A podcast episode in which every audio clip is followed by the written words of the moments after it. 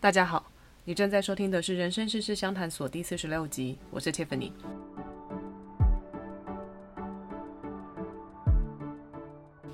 这个节目主要会讨论关于生活、工作、人生规划的大小事，希望大家在这里能轻轻松松的带走一些灵感，即使只有一点点，也能慢慢的让自己的生活变得更靠近心目中的理想状态，每天都能对生活有一点期待。除此之外，我会在节目中邀请各行各业的业界伙伴，和大家分享真实在某个产业或某个公司工作到底是什么样子。今天这一集会接续上一集，听凯莉老师继续分享她在上海的故事。那上一集呢，我和凯莉老师聊到她是怎么进入教育这个领域，以及教育这个部门究竟在做什么。那接着，凯莉老师其实也和我们分享了她自己这二十几年来的一些职涯心得，聊聊如何在职涯中不断地探索自己、了解自己，找出自己想成就什么。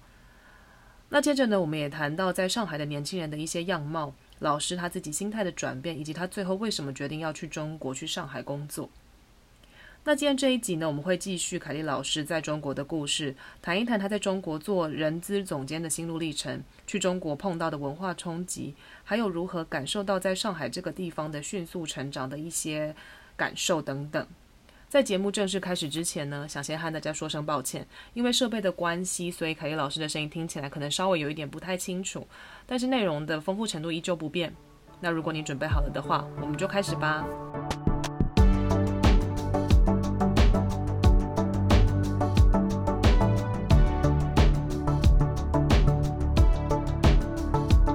我我来这里真的充满了乐趣，而且，呃。就讲几个笑话，因为呢，之前我跟就是以前我们 Louder 的一些同事嘛，那因为大家很多都转来上海工作了，然后嗯、呃、对，都都很多都来，我来这边就是不乏朋友，嗯、就是因为全部大家几乎有有一些都过来这里，然后有一天我们就去吃这个火锅，然后那是我很久来了之后呢，我。很少去吃到那么高档的火锅，因为那是听说是火锅中的这个 Hermes 级的。那我我就抱着非常开心的这个心情去啊、呃、吃这个火锅。可是呢，吃到过一阵子之后，我们总裁就打电话来，然后呢，然后呢，就冲出去外面接电话。事后呢，所有的这些同事就笑我说：“凯老师。”你怎么会这样？超好笑！那有有一些人就会说，他就是凯莉老师啊，才会这样。因为呢，我就是一接到总裁电话，立刻说是总裁，是总裁，然后我就跑出去外面。然后原来就是总裁呢，因为不满意其中一个员工，然后我就要飞飞到某一个地方去把它处理掉。我处理掉？你说把他 lay off 吗？所以我有一度变成那一个 George Clooney，不是演那一部叫什么？那个就在飞来飞去，然后一直就是我好像知道，一直去把人家 lay off 的那个。我觉得类似这样，太酷了。是的，所以我就是我在我的工作里面经历了，就是哎，所以我也会 lay off 的。我你让我想到我之前看那个中国不是有一个影集很红吗？叫《三十而已》啊，对对对，然后里面有一个女生，她不是本来是做，我不知道你们看过那一部，她就本来是是也是做那种精品销售顾问，嗯，然后后来她就是离职之后，她去做帮忙讨债的，超级酷，是不是？真的是讨债，她但讨债她不是那种就是黑帮那种讨债，她就是一间好好的公司，然后要去收收那种烂债，对账款，对。哎，那我想问你啊，那你去中国，你觉得如果台湾人想去啊，刚刚你讲说很很推荐，也不是说推荐啦，就是如果有想要去的年轻人，你是觉得可以来尝试。那你觉得你真的去那边之后，你有碰过什么，就是觉得最台湾人可能会碰到的文化冲击之类的？有啊，第一个要看，第一个当然要看你待的城城市是哪一个，像。我们先以就是上海，而且以上海或者就一线城市好了。呃，一线城市也只有上海跟北京，我觉得，在我心目中。那你就先你就讲上海跟北京好了。那基本上上海跟北京就脱离不了一个字，就是贵，很贵。对，所以刚来的时候呢，我都有一点就是嗯被吓到，然后我每天你你还记得我之前都会在。呃，Facebook 上面尖叫说：“天哪，这什么价钱？天哪，什么价钱？” 然后随便就是就是出去外面跟朋友吃一餐，可能花个两三百块人民币，那是很基本的消费。两三百块就是一千一千五，对，大概是这样的一个概念。那这是最基本的，也就是说基本、哦、基本的。那如果你就吃好一点的，可能就一个人要五六百块有。然后像这边的，当然也有一些租房是租的比较一般的，好，就是比较便宜的。可是我知道哈，最便宜，如果你要住在市中心，大概也要个四四千三四千都跑不掉，而且很小。就是小小的三四千人民币，一万一万二哦。对，就很小哦，就是不是我们那种，就可能雅房吗？但是有卫浴的雅房，四千。这个台北感觉也是啊。我没有，但是你看哦，像我这样，嗯，七十平方米大概二十几平吧，台台湾二十几平。嗯。然后因为我住的小区比较好一点点，可是他们的品质你知道的，就是虽然看起来好像好，但是其实。其实还是很一般。那我这个小区我住的这样大概、嗯、呃应该二十出头平，然后我就要花人民币一万两千五百块一个月，那就是多少、哦、六万哦。对，你看差多少？那我我刚才讲那三四千的，那有可能是住那种老公房，然后里面可能精装修。嗯然后不是像我这种可能住在高楼层啊，然后有电梯的这种华厦，对，嗯，那那一种可能就便宜。我有我有好朋友住那个新天地啊，后面的那种小老房，然后爬那个楼梯还会经过人家厨房。什么？然后就是什么概念？就外面看起来就是非常恐怖那种，我不可能去住嘛。但是它里面他就自己哦，他是因为很厉害，他也是一个艺术家，所以他会自己把装修一些家具，然后弄得还蛮 cozy。可是问题是我们女生怎么可能呢？嗯、对吧？真的，只要经过人家厨房啊，什么概念呢、啊？对，所以你有时候你像你来这里，你去外商工作，你不要觉得像，就像我来讲，就是我虽然是在台上工作，我也觉得，你不要以为你说啊，你薪水好像比台湾好啊什么的，其实。你不过是平民，你是贫户，然后你下面的员工比你还有钱，所以他领的薪水虽然比你少，哦、但是，是可是他有很多，他很多钱，很多其他，他拿 Hermes，然后 A Chanel 什么衣服全部都名牌，所以根本对他们来讲不是问题。然后可能隔天就会跟你说，嗯，我妈妈说她要出钱让我开个咖啡厅。就就走了。你是碰过很多，是不是？因为我是 HR，所以我有非常非常多。太扯了。对呀、啊，所以我觉得，但也是很有趣，你知道吗？就是完全让你觉得，哇，这这世界真的太妙了。然后，真的到现在我两年多了，我已经把自己训练成说，你花那些钱不要去算成台币，就就是把它当人民币这样花。真的，不然你就会觉得很难过。很难过啊，你就会觉得 为什么我我不是要来这里赚钱的吗？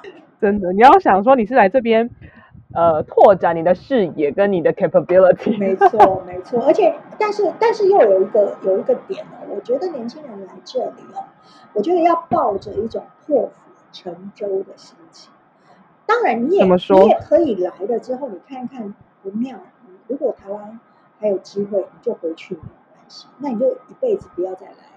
你如果说你来了，我觉得你要混出名堂真的不容易。第一个，你有没有这边的背景？你光这一这边的背景是什么意思啊？就比如说你有，你你以前可能有一些有一些人是因为他可能爷爷奶奶辈就是上海人或者是大陆人，所以他们有一些叔叔阿姨或什么之类的，还是还是这里。那还有当地的关系。嗯、那如果像我们决然一生就是没有，我们完全是没有，就是独自一个人。嗯、其实这种，如果我完全都没有朋友，我应该就会饿死在这里。但是因为还好可怕哦。对，但但是如果我还有，因为我太多的朋友都在这里，也也都是某一些外商的高管，所以当然我们就。我们我们还有很多的朋友嘛，因为毕竟年岁比较大，所以朋友就比较多。但年轻人就其实很多年轻人，我跟他们聊，他们都他们都很想放弃，但也有一些都想要去试试。可是我觉得，呃，试试是可以，可是心脏还有能力真的要很强，然后要能够就是有敏捷的学习能力，不是只有学习能力而已，嗯、是要有敏捷的学习能力。你是什么？Learning agility。对，我觉得这 learning agility 这后来在这里真的太适合。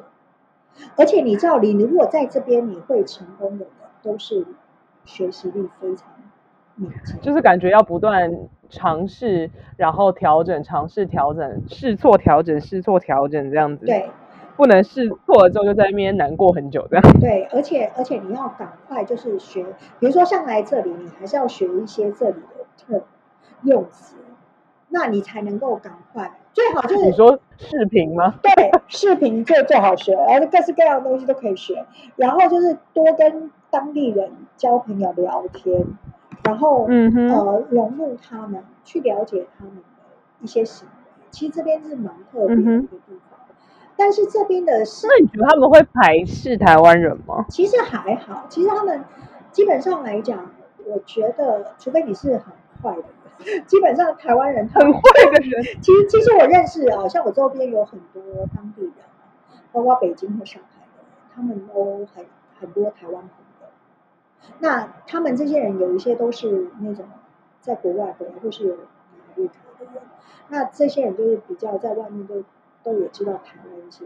我其实有很多朋友非常喜欢吃台湾菜啊，很喜欢台湾啊，嗯、说退休要来台湾的也很多。嗯哼，不要谈到政治就没事是吧？对，基本上是这样子。但我们我们其实都比较少谈到这些东西，因为有一些有一些问题，我想他们自己也知道，也不用这么明白的。我觉得如果是彼此都有默契，不要讨论，我觉得这就还好。就怕会有人故意想要问你啊，或者是挑起这种话题。通常，那一些比较高阶的是不会这样子的。嗯哼，他们其实还是比较，你知道，他们其实没有。不然很痛苦哎、欸。那如果说硬要你不问我，我也不问这件事就算。如果你硬要问我，然后又要我去，你就认同你讲话，你就不要回答他就好。你就通常通常都是一些比较一般人，就是没有念什么书的人，或者说不是在外商的人，才会真真的这样。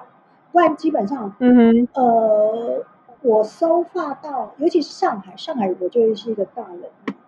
他非常多的老外，然后台湾人也非常非常多，所以基本上台湾人有时候会跟台湾人就自己过在一起，会也比较多。嗯、那当然，因为我有一些机会就认识一些呃不是我们呃台湾的人，然后有很多本地的人，那我就觉得其实你、嗯、你跟他们去接触，其实我十几二十年前我也接触过这里的人，我就跟那时候已经差非常非常。嗯哼，嗯，然后其实现在上海人是非常有国际观的。那虽然他们还是非常效忠他们自己的国家，所以就是有时候你他们还是会讲一些这种言语，就是我就是笑一笑就好了，你也不用回答他什么。那他们他们很爱、嗯、很爱自己的国家，就是这一点是不容怀疑的。所以也不要去跟这里的人去 去 argue 这些事情，没有必要。的确没有必要，就像就像如果有人讲台湾的坏话，我们会不爽是一样的概念。对，但基本上他们只会挑衅你说，你你们知道最近很危险吗？最近很危险，你是说你是说他们要他们要打过来了吗？是这个吗？对，飞机飞过去啊，什么之类的，然后就很搞笑。对，但是但是就是这个就是一个不同的文化，我觉得就是。要有一些磨合，然后我我有一些幽默感。对，我觉得很大部分是要有幽默感，不要把它太不要太认真。对，认真就输了。对，所以所以其实蛮好玩的。那年轻人过来这里，其实有太多东西可以学。不过我是觉得这边学完，不见得可以拿回去用。怎么讲啊？因为呢，这边其实哦强调它，因为因为国家很大，然后。呃，每个人都都是想要赚钱，而且又赚快速，嗯、然后他们讨厌那种、嗯、呃，就是花时间去 build up 一个一个这个 history 的东西，因为他们就是比较你知道国家为为本，所以很多你可以看得到啊，像比如说，呃，之前阿里巴巴也非常红，现在阿里巴巴还是很红，还是很多人进去里面去去就是你知道不断的被抄，嗯、这个抄到快肝脏都不行了这种，还是很多年轻人进去，嗯、因为他薪水很好。嗯，那当然就是你可以看到这里很多企业家，但很快就是他窜红了，但一阵子你又看他不见了。所以这个、oh. 这个国家就是他的很多东西都是强调说，我赶紧赚了，好，然后我我再就是我可能就下一步又要往另外一块去走，不断的换。Mm -hmm. 所以在这这边，我觉得我我看到的是很多的时候，你永远，你如果站在那个风口上，你看像前段时间啊、呃，马先生也是马马先生，就是一阵子不是也被。弄到现在都、啊、你说蚂蚁金服吗？对，然后弄到现在也很低调啊。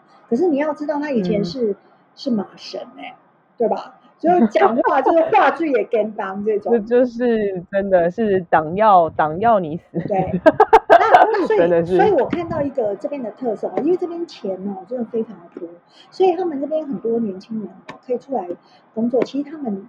呃，起起来创业啊，他们有时候花的都不是自己的钱，都是天使投资人的钱。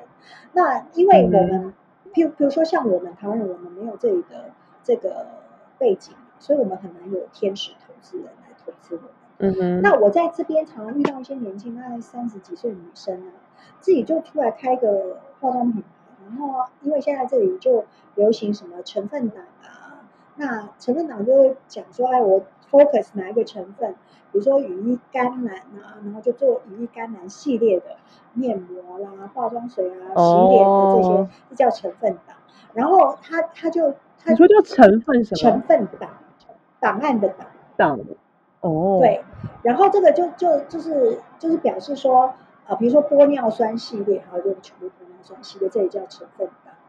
就是我们拿出一个 key 的这个 ingredients。去去做发想，那其实现在呃，在中国他们的国产品牌在化妆品来讲，其实是很夯的。那除非你你如果像像以前我们讲，我们的倩碧在这里就很凄惨，因为就是它的定位就是就是那种年轻人，可是它的价钱又又很贵。那现在国潮起来，他们这里叫国潮。嗯、那国潮起来之后呢，嗯、就是开始变成年轻人都买。自己国产的东西，而且也觉得他们国产东西也没有不好，然后效果也不错。嗯、那我有一些台湾朋友也用的很开心，然后又觉得很便宜，嗯、好，所以当你在比较穷困的时候，你可能觉得这个就是一个很好的选择。那你要想哦，它的量体是非常大的，所以他们在这里就是国产的品牌就做的，现最近就做的有声有色，尤其在保养品啊、彩妆这一块，所以当然就是像 MAC。呃，YSL 就会被受到很大的冲击，因为它就是比较贵的彩妆嘛。嗯、那再加上戴口罩，所以也比较没有画口红，嗯、所以这这个东西就会比较差。嗯、然后这边真的是非常的方便，因为它真的太大了。然后这边的劳工也比较便宜，它这边等级就分很多嘛。像一般这些快递人员，他的。他虽然可以赚很多钱，可是他就是在这个社会的阶层就会比较下面一点。那嗯，那他的这种人非常多，因为都是来大城市要赚钱啊，跑快递这些东西，嗯、所以就变得非常的方便。我们的快递就非常方便。刚开始来啊，我你可能会觉得说，哎呀，我们就是比如说我们去买菜好了，因为想说我去逛逛这个传统市场，或者是逛逛 supermarket，然后可以看到这个产品，我才买回来。可是呢，你到后来你就会觉得，天哪，那个盒马真的太方便，它就是会帮你送，然后你也可以叫那个饿了吗？然后他就帮你跑腿，或是闪送，然后你就觉得，哎，天哪，对，这太方便了。所以很多人回到台湾就很不习惯。第一个，台湾还要用现金，可是这边都不用，这边就支付宝、微信，嗯，就可以打钱，然后。你你所有的这些生活的便利性，真的是真的是没有办法呃取代的。那台湾是你走出去就便利超商，可是这边走出去可能要走个十分钟才有便利超商。或五分钟。嗯嗯。好，除非你是住在呃非常 downtown 的地方，那当然就没话讲。可是，一般来讲，嗯、他们这已经习惯都线上的操作跟线上的买东西，也习惯叫人家送药过来，然后什么都可以送，啊，没有一个东西不能送。所以，这个就是这个市场性非常发展非常快速的一个原因，因为他们要想从中去磨砺，所以他们就会有很多很多的呃东西是跑得很快，而且他们 copy 别人特别快，因为很多。这个外商都在中国设厂，那当然他们就会开始去从模仿，因为他们这个还不是开发中国家，他们是开发中国家，不是已开发国家，所以就会 就会还是在 copy 的阶段，就跟我们台湾早期是一样的，但是他们 copy 的很有创意哦。你知道，在淘宝的世界里面，你可以找到那个设计师帮你设计那个 logo，哇，各式各样的，你会觉得很 amazing，然后又便宜。他就是那种学生就可以出来设计，然后费用很少，然后就就当然随便就可以做品牌啊，然后随便就就有投资人去去投资，这边的人去去说，啊，我要做什么？要做做这个健康食品，或者做什么？那。这个进口，他们对呃这个进口的呃商品也会管制比较严格，因为他们就是希望能够发展国内的市场跟国内的品牌，嗯、所以这个这个当然市场性的属性是，他这边的呃投资人很多，就是他们说不怕没有人投资，是你如何去说服人家来投资你，嗯、所以我就很会 pitch，对。我常常听那那个人就是跟我讲说啊，我们都有天使，我就很想，就是你知道翻白眼，就是他们怎么那么容易找到天使投资人，你知道吗？然后 就是会讲话啊，对，因为他还有他们有一些关系，然后再来办就是很年轻的妹子，嗯、然后就出来创立品牌，那。完全都不花自己的钱，哦、他们永远不用自己的钱去玩。如果用自己的钱，那就不是在做生意了，这就是重点。嗯，因为你们赔不起啊。对，然后他也不用赔，他也没有从头到尾，嗯、他们就没有想要赔过。对啊，所以我觉得其实这是一个很有趣的市场。那也当然就是让我觉得，呃。虽然我在这边工作真的觉得很辛苦，而且这个工作其实你知道，人力资源这个工作不是人在做的，所以基本上你因为你收了很多人家的垃圾，因为你要支遣人家，嗯、你怎么知道员工、嗯、对不对？员工会哭或者会抱怨，的对不对？然后就是会的会对你恶言相向哦，那整、嗯、等等你都要得承受。那所但是我愿意再留下来的。这个我我觉得，既然就是我已经来了，那我不能轻言放弃。我好几度都很想搬回家，但是我就告诉我自己说：“哎、嗯，看看还有没有一些有趣的东西。”那我觉得，当然在这边就是要建立很多的人脉，一定要多出去，不不可以说上完班就躲在家里。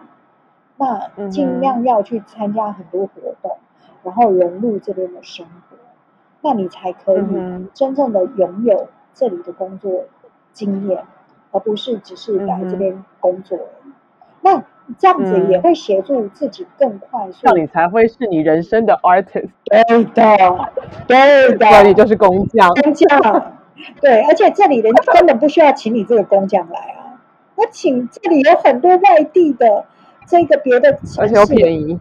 对，那干嘛请你？所以现在很多人哦，很多人要来哦，他不见得人家要他来。那很多都是自己，就是完全，呃，就是被 local hire 的，然后就都是从基础的钱拿起来的，他们愿意，嗯哼，因为没有这样的话，你根本没有什么机会。有很多人根本来这里也不见得可以找到，一下子就可以找到工作，嗯哼，嗯，所以竞争力是没有。没有想象的那么，就是那么容易啦。就是你可以赢过其他人，就是，但要来之前要把自己心理建设好。当然可以，嗯、我我是觉得现在，我就觉得，老师有一个特质，我一直觉得很很很不错，就是我觉得你做什么事情其实都蛮乐观的，就是你都可以，即使是一件烂事，就是感觉你总是可以用一个比较积极正面、比较乐观的心态来看。因为这个这个可能是、啊、是怎样子讲，你知道吗？因为我觉得我也会难过啊，比如说我们碰到一些很恐怖的事情，或者是一些非常特别的这个呃主管，你有时候也是。很头痛，这个我有有也都有碰过。嗯、可是我我觉得有一个有一个重点，就是当你发现这件事情的时候，我觉得我我很我我就是觉得要告诉大家，就不要一直去想他为什么这样对我，他为什么这样对我，他为什么要虐待我，他为什么要派给我这么多东西，他为什么要十点 就是才传这个东西过来给我，他是不要我睡觉了吗？大部分人都会陷入这个情境，对不对？然后我真的，我我是这样子处理的，我就提供给大家一些思考，大家不妨可以试试，但是也不要试得太过分，嗯、万一你们有时候你知道东施效颦，万万不得。你到底要不要讲啊？好了，我说，就是基本上呢，我会呃先想一下，说为什么我会被我的主管这样对待。是我在这个呃这个事件当中，我有没有哪些事情是做的不够的？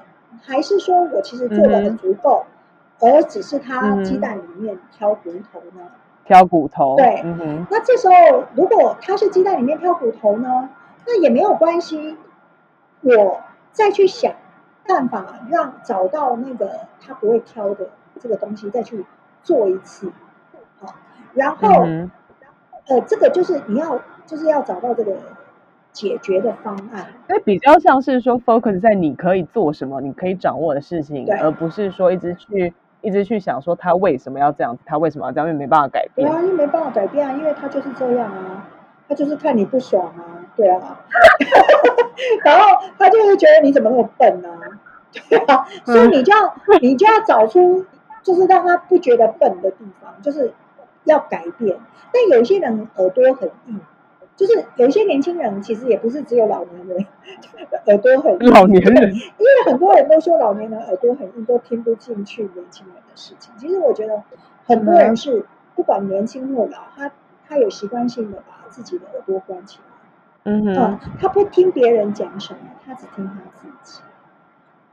所以我我像我之前呃，我想 Tiffany 你也知道我我之前碰。碰过在倩碧的时候，要要一半做倩碧的事情，一半要做 corporate 的事情。那、哦、我记得对非常悲惨的岁月跟人生。然后，然后我的 最荒唐，对我的主管又是一个非常别致特别的人，然后他不断的给我一些很艰难的任务，奇怪的任务。对，然后我只能说谢谢他，那我还可以完成。然后那那当时候其实我。我觉得到虽然我完成，然后所以我的老板没有办法要我走，对吧？因为我都做做到了。嗯。可是他就会给你一些言语上的 hard time 或者是什么。那其实你知道，嗯、我那时候回去啊，我就我就我真的有去看书，但是 我是我都上网，因为你知道我平常读书不多，但是我那时候就想说，竟然可以逼到你去看书哎。对，但我看了这本书。你们一定很想笑，但我不知道你能不能剪进去，因为我看了一本叫做《如何和红卫兵相处》这一本书。对，你一定不能相信，对不对？我认真的。然后，然后我当然没有每一页都看，我只有看一些重点，一些 key。我会想到哪来的 idea？因为我的我那时候的主管，他就是来自这一案嘛。对不对？然后他的年纪，我觉得他应该做过红卫兵，应该是小小红卫兵。我要笑死了。对，然后，然后，然后，我觉得我就是想说，哎，这种人，因为我我从小我小时候也没有做过红卫兵啊，所以我不知道红卫兵是怎样。但是我们总是上过课，知道说大概是一个什么样子。那我再去参考，说，哎，那这个到，哎，我觉得 Google 真的是太棒。所以我那时候 Google 到这一本书的时候，我就掉眼泪，然后我就去看，然后我看完之后，觉得这个这是上帝在帮助我，让我看到这本书。然后他告诉了我一个道理，之后我整个人就豁然开朗。那那那时候是怎么讲的？他说：“你你怎么跟洪卫兵相处呢？因为他说他是在他是一个儿子，然后在写他爸爸妈妈碰到洪卫兵的一个过程。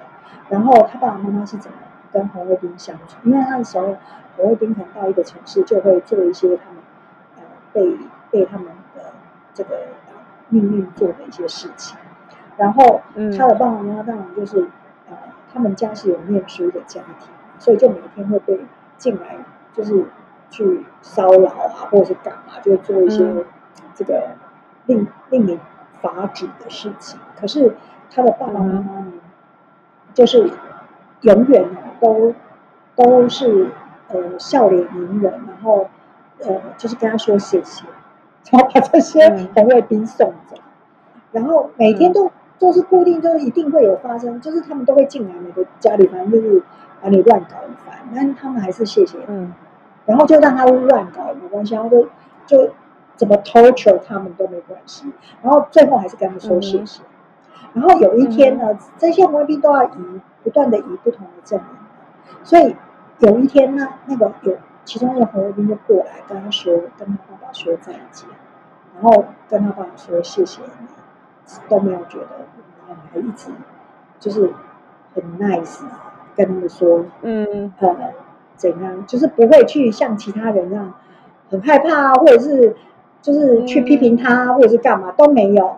然后他跟他竟然跟他谢谢，然后他爸爸就就很你知道，就默默的也嗯，然后他他就说这个就是他爸爸教给他的东西，就是有时候你对于这种人，你也不用跟着他起舞，然后你要去呃，就是我们讲的比较大度一点，就是我们宽容他做这些事情。嗯因为这些东西都到后面，你你你如果在那个 moment 你很奋力去挣扎，你像一条鱼一样，就是呃被浮被捞出来，然后在在地上这样子一直哇跳动跳动，嗯，你终究这样子精疲力尽之后，你还是死掉，对。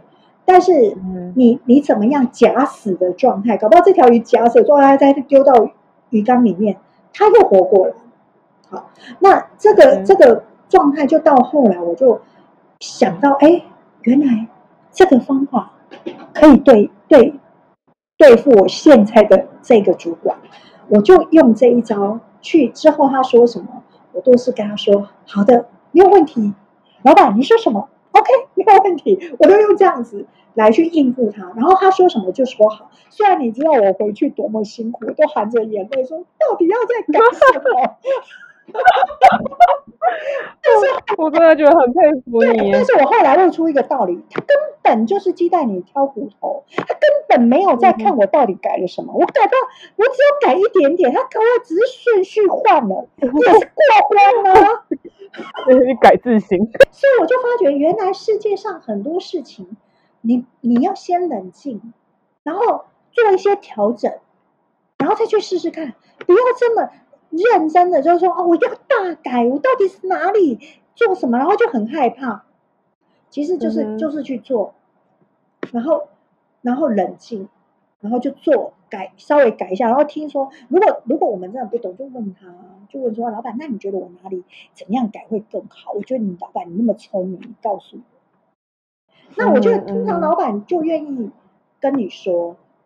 至少他随便说一个，不管他说什么，不要说，不管他说，哎，那你要多加一些影片啊，或者是什么，whatever，但他也不知道要加什么影片，对吧？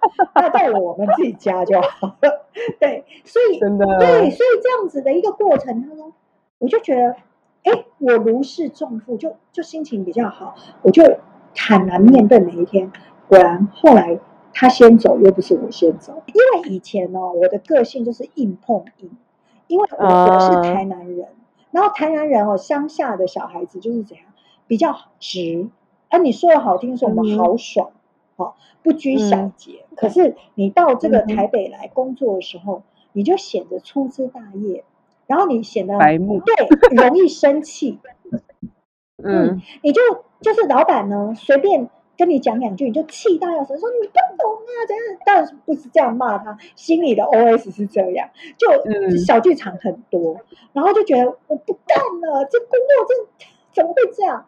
可是，呃，回头去看你越来越成长的时候，我就发觉说，其实我们要做一些调整，嗯、因为不是环境来适应你，是你要去适应这个环境。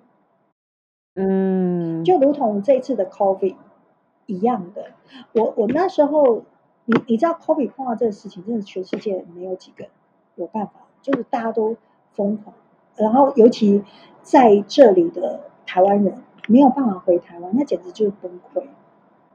嗯，那我那时候。我觉得我我我觉得这心态要要放得很开。你知道那时候有包括那种我的上司的等级，或者是挂那种副总裁等级的人，一直过来跟我讲说：“ 我们到底什么时候才可以回去？我都快要生病了。”就每天都来跟人资讲这些嘛，嗯、然后就每天都说：“那那到底可不可以开放回去？什么？”我每天都接收到非常疯狂的追问。可是你知道我的心情到现在，你看我一年多没有回台湾，我也很想我我的妈妈，因为我的我的我的母亲也快八十岁了，然后也也是年纪很大了，然后每个人都来跟我讲说，那我妈妈八十岁了，她身体很不好，然后我就想说，然后我妈不是吗？但但你你是人资长，你没办法这么说，对吧？所以我我其实。我其实是，呃，在当时候 COVID 的事情发生的时候，我第一时间就是按照我原定计划提前回来上海。那因为我们那时候，我台湾的总裁就跟我说：“Kerry，你要回去吗？那边很听说很严重，很危险呢。”我说：“总裁，如果我们连人资都没回去，那公司会不会被搬走啊？”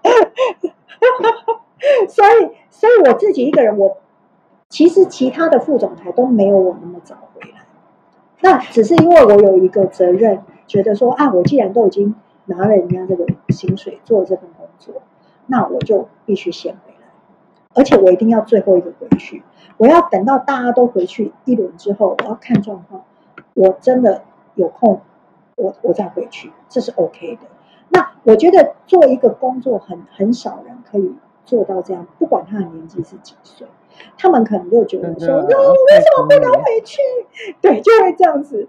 好，那其实我觉得不是，是一种你对工作的这个你的想法、你的执着跟你的意念，这个很重要。那当然，因为我的家人也很 support 我，比如说妈，我的妈妈不会在每天打电话来说：“哎呦，凯莉，你什么时候要回来？” 妈妈不会。那 对他，他只要。可能只要说，呃，凯莉老师有把薪水拿回家就可以。那那这个也是，其他不重要，对，其他不重要。所以这个我们就觉得，哎，这也是我很幸福的地方。那也另外一方面，有可能是我的母亲相当的了解我，知道我在做什么，嗯、然后她她觉得。呃，她可以让我去发挥，她不应该要束缚她自己的小孩子在她身边。嗯、那这个当中也也都是，我觉得都是一个过程，不是说呃每一个母亲都这样，但是其实都是应该沟通的。哦、那我觉得尤其年轻人，其实当时候有很多的年轻，那时候我们呃有很多那种培训生，然后他们过来，那一个疫情把所有的人都吓回去台湾了。然后就很多人都说：“妈妈不要让我来，什么之类的哦。”然后就就年轻人一辈就完全不返回来上海的很多，所以我们那时候离职潮非常的严重。可是我其实觉得很可惜，这些人当然回去有有一些也有找到工作，啊因为都还蛮年轻的，也不是来这里太久啊，所以他还没有受这边的洗礼过过于深。所以当然回去还是可以找到一些工作，可是就是他其实当时候为什么要来上海？然后其实这个这个观念可能就是因为我们越年纪越长，就越越会去想到，像你看以前打仗的时候，那你看有很多爷爷奶奶辈的人，可能一辈子就跟他的兄弟姐妹就分离了。三十年、四十年，到后来才相聚，或甚至都看不到，这个就是很难说。不是说你只有在呃这个中国或台湾的问题，有可能你去到别的国家，像现在你去英国，跟跟台湾也是一样，对吧？因为疫情在全全世界都是一个问题，嗯、所以在这种疫情哦，其实反映了很多。很多的现象出来，那我觉得这是在考验所有的人。那当然，现在开始疫情比较缓和，尤其中国管控的算比较好，那很多的机会就开始又找一些台湾的小朋友，看要不要过来这里。嗯，其实如果有机会，我倒是建议大家要抱着一种，就是好好来闯荡一番，一定要能够熬得下去。个两三年应该就就会蛮适应，嗯、但第一年会是第一年到很痛苦，很痛苦，会每天都想回家。天哪！对，天哪！但但是我觉得，刚听到这里就觉得害怕。但是我觉得还有另外一个，就是说，呃，来之前啊，我我建议就是不要呃，就是还除非你有一些积蓄，要不然就不要。就是要谈一个好的、好一点的条件再过来，嗯、这样也会比较安全，不然会穷死。呃，有可能不是，有时候不是穷死哦，就是你可以住远一点嘛。比如说你住坐这个呃地铁，我们这里叫地铁，我们台湾叫捷运，对，那一样。对，但是你看这里，我们都会被纠正。我们如果说捷运，他们就说、哦、啊，你要讲地铁。好，那那他们很多人都是一个小时的通勤时间，这是很平稀松平常的，所以也可以住比较外围，然后再进来一小时。对，他们认为这是、哦、在台北，如果你住新北市也差不多。对呀、啊，所以其实也就是习惯了就还好，只是因为这里真的是地大物博，所以很容易就是。嗯呃，塞车啦，或什么，但地铁也很挤，所以当然就有一些比较不方便的地方。可是整体来讲，很多人都是这样子的，都是住到比较远的地方，还比较便宜，然后再进来市中心工作也是有。好，那当然就取决你要你要就是像小强精神一样，就知道什么地方要怎么去去找到呃最适合自己的。那我觉得要过来之前，一定要先把自己的。脑子要洗过一遍，对，不要就是有太多的幻想，要不然你不要有太多粉红泡泡。对，因为有时候你可能你来，对不对？然后你你很穷，可是你看到你所有的朋友都这么有钱，然后他们都吃好吃的，你也想要吃个好吃的，可是你但是你没钱，你算算你的这个钱，可能只剩下 还是回去吃泡面。或者自己煮东西，其实这里自己煮，如果你正常的在盒马买东西是没有贵到哪里。但是，嗯哼，呃，如果你要真的买一些很好的进口食材，像我很挑剔这些食材，因为从小在台南长大人，那个味觉特别挑剔，没有办法，就会一定要买很贵的食材。那那你啊，我常常觉得这里很多东西都是假的。哦，好吧，然后这里没办法反驳你。对，然后这里有很多很多的那个他们外食的东西都是调味料比较多，嗯，然后呃味素、味精这些，然后盐巴，然后他加完这些还要加酱油、生抽，好像叫生抽，还有老抽，哦，就加一堆，就整体吃吃到最后，你会觉得。隔天早上，嗯咸，隔天早上起来，你会觉得你变成面包超人，真的，很浮夸，真的，我没有浮夸，我常常就说，天哪，我眼睛怎么肿成跟面包超人没两样？面包，或者是那个《Simpsons》里面的他们的眼睛，我要笑死，真的很可爱，你就觉得，然后他过一阵子才能够，就是慢慢的退掉，而且因为我们我们在台湾呢、啊，像我们在台湾可能。我我在台湾就台湾的水啊，跟这些吃的我都比较适应了嘛。那因为我们后来也都没吃那么咸，而且我们也都不吃味素了嘛，嗯、所以来到这里的时候就可能反应就非常非常夸张，然后甚至我就皮肤很容易过敏。然后后来我才忘记说，我原来我的水我忘记装过滤器。哦，对，然后我连洗澡的水都要装过滤器，要不然我就是洗不干净，然后觉得头发就是黏黏的，太夸张了吧！而且我有时候看那个水龙头打开，我会发觉那水龙头为什么流出来的水在那个水盆里面是亮晶晶的？啊？嗯，然后他们说上海的水质算是很好的，但是，所以那是什么？那应该是水管里面有一些有一些。物质掉出来了，所以一定要要在自己再装一个过滤器啊！所以来这边还要买水喝，又不能用水龙头的水煮水喝。嗯，啊哈，对，所以种种都是花费嘛。就刚开始，大家要来的时候，过上一个比较健康的人生，因为我们来这边是来学习，然后来这边呃赚一点点钱，然后。拓展自己的领域，并不是来这边把身体搞坏，所以大家也要记住这一点。就是很感谢你今天就是来上这个节目，然后如果下次有机会的话，我们可以再看要聊什么其他不同的话题。好的。